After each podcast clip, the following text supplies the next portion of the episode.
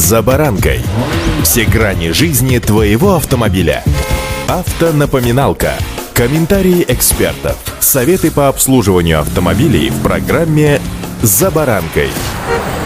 Мы уже привыкли к тому, что все новое нас традиционно ожидает впереди, но всегда ли это новое является лучшим? Госавтоинспекция начала тестировать модернизированную автоматизированную информационную систему техосмотра. Предполагается, что она в том числе поставит крест на продаже диагностических карт. Также этому будет содействовать и обязательная фотофиксация с привязкой к координатам пункта техосмотра. Однако есть и обратная сторона медали. Новации могут сделать техосмотр дефицитной услугой. С вами Забаранка Александр Карпов. Здравствуйте. Автомобильные факты.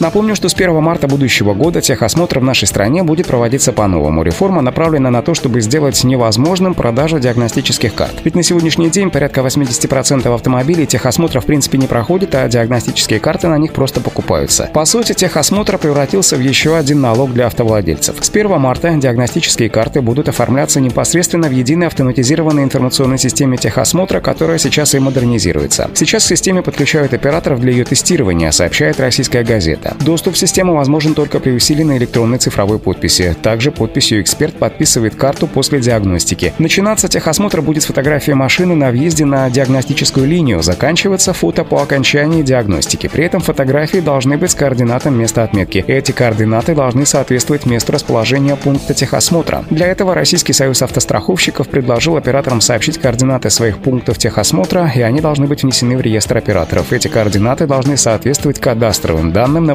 помещения пункта ТО. И вот ровно здесь у операторов возникает очень много вопросов, на которые ответа пока дать, к сожалению, никто не может. В здании оборудование может не ловить сигнал нужного количества спутников для, к примеру, точного определения координат. Диагностическая линия довольно длинная, а значит координаты на въезде и выезде с нее будут отличаться. Как быть в данной ситуации? Не признают ли диагностическую карту с такими координатами недействительными и не привлекут ли к ответственности оператора? В требованиях к фотографии, установленных Минтрансом, указано, что на фото должны быть видны марка, цвет и госномер автомобиля, но зимой и осенью зачастую все машины серые. Оператор не может заставить автовладельца помыть машину перед въездом на линию. К примеру, если на машине нет шильдика, он отвалился во время эксплуатации, то марку машины по фотографии будет установить сложно, при этом отсутствие шильда вовсе не запрещает эксплуатацию самого автомобиля. Автомобильные факты.